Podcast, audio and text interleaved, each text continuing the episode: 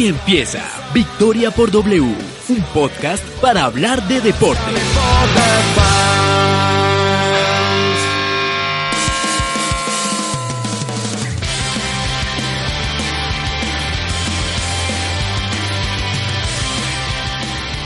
Hola, buenos días, buenas tardes o tal vez buenas noches, sin importar el lugar del mundo o la hora en la que usted esté escuchando este podcast. Sea bienvenido o bienvenida al octavo capítulo de Victoria por W, un podcast para hablar de deportes.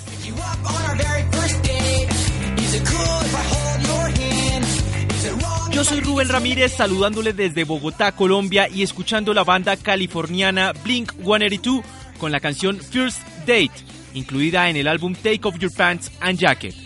Por supuesto, le agradezco por tomarse este tiempo para escuchar este nuevo capítulo al que sin más preámbulos le doy inicio con la crónica de hoy.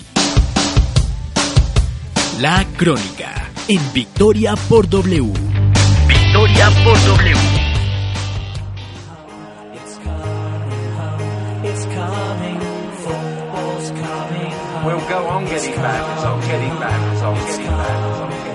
En pleno 2018 es casi inconcebible para muchos la vida sin el fútbol, un eje temático de toda sociedad a nivel mundial, porque incluso en los lugares más recónditos del planeta el fútbol es tema de tertulia diaria.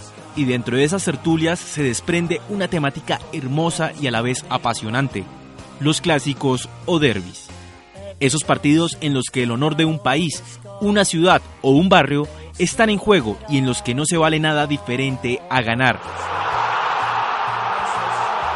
Hay derbis de todos los colores y sabores.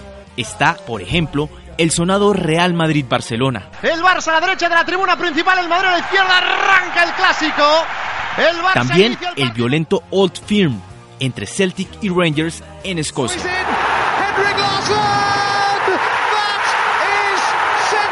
O por qué no, los apasionantes Boca River o Newell's Rosario en Argentina. De este primer acto del superclásico del fútbol argentino. La lista podría seguir y seguir. Sin embargo, como todo, los derbis también tuvieron un comienzo. Y esta es la historia del derby más antiguo del mundo. Este encuentro de antología no podría tener a otros protagonistas diferentes a los dos primeros equipos de la historia, Sheffield FC y Hallam FC, fundados en 1857 y 1860 respectivamente. El partido se dio el 26 de diciembre de 1860, en el histórico Boxing Day, festividad de vieja data en el Reino Unido y que para los amantes del fútbol se ha vuelto una fecha casi religiosa, por ser ese bálsamo que los inventores del fútbol nos dejan en medio del parón del resto de ligas a final de año. El campo de fútbol más antiguo del mundo, el estadio Sandygate Road, casa del Hallam FC, fue testigo del primer derby. El resultado, 2-0 a favor del Sheffield. El equipo jugó con 15 jugadores, esto teniendo en cuenta que para esa época apenas estaban creándose las primeras reglas del fútbol. La revancha se pactó pronto. En febrero se volvieron a enfrentar y el resultado no varió. El club más antiguo del mundo se volvió a imponer por 2 a 0. Sin embargo, el Hallam no quería quedar con el sabor de la derrota y en un tercer encuentro se impuso, aunque jugó con 18 hombres. Hoy en día el Hallam y el Sheffield continúan existiendo e incluso enfrentándose, aunque ambos juegan en categorías diferentes de la semiprofesional octava división del fútbol inglés. El encuentro más reciente se dio en 2017, cuando el Sheffield venció por 4 a 1 a su histórico rival. Sin embargo, más allá del resultado, los encuentros tienen un valor especial, la celebración de la deportividad y el homenaje a la primera piedra que estos arquitectos del fútbol pusieron para el deporte que hoy todos disfrutamos.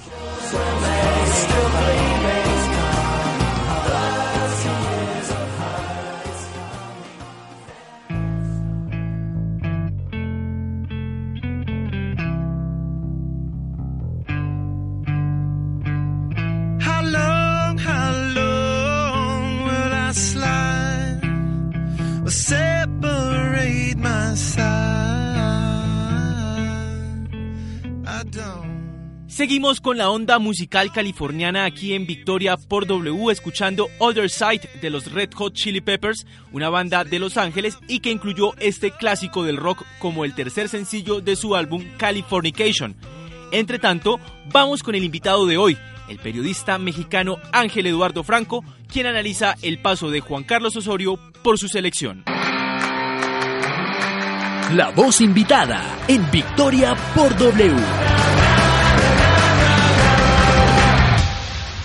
Gracias a Dios, Juan Cambios Osorio y sus bolígrafos bicolor ya están fuera de la selección mexicana.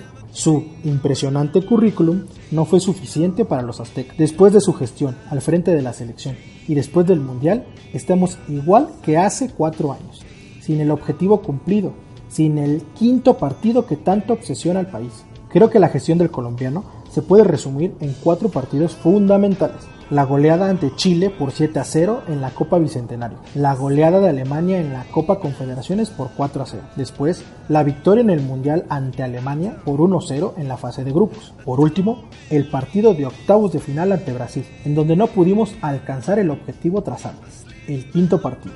Los constantes cambios, las rotaciones, la invención de posiciones a jugadores que nunca habían participado en esa posición desagradaban a los mexicanos Creo que tenemos que ser claros y concisos. La gestión del colombiano en México fue un fracaso. Sé que en Colombia es un hombre muy querido, pero Juan Carlos Osorio, en los momentos críticos, por lo menos en México, no respondió. Esa es mi opinión desde México. Los saluda Ángel Franco, gracias Rubén por la invitación y un saludo para los oyentes de Victoria por W.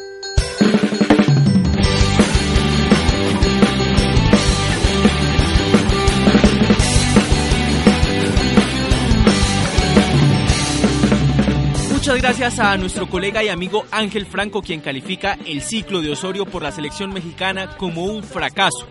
Recuerde que si usted que nos escucha opina igual o no está de acuerdo, puede dejarnos sus comentarios en el Twitter del podcast arroba o aquí en la página donde nos está escuchando. Nosotros por ahora seguimos avanzando mientras escuchamos a la banda bogotana Octubre Negro con su canción Promesas incluida en el trabajo Lo que pasa aquí a diario y que nos sirve como preámbulo para ir con nuestro dato. Postdata. El dato curioso en Victoria por W. Victoria por W. El dato de hoy, para cambiar y variar un poco con el tema futbolero que ha sido el predominante en el capítulo, tiene que ver con un deporte olímpico, el patinaje sobre hielo y por supuesto sus inicios.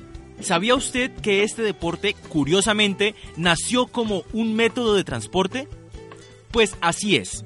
En países con climas fríos, donde lagos y ríos se congelaban durante el invierno, como Inglaterra, Holanda y Alemania, se implementó en el siglo XII este novedoso método para movilizarse. Posteriormente, el patinaje sobre hielo se convirtió en un deporte y debutó en los Juegos Olímpicos en 1908 en la ciudad de Londres como un deporte de exhibición, aunque la primera competición internacional de importancia tuvo lugar en 1882 en Viena. Bueno, ha llegado el final de este octavo episodio. Recuerde que puede escribirme sus opiniones y sus propuestas de temas en la cuenta de Twitter del podcast arroba victoria por W. Espero que el episodio haya sido de su total agrado y que no olvide que cada lunes hay un nuevo episodio. El próximo capítulo podrá escuchar una crónica sobre el Torino y mucho más. Hasta la próxima.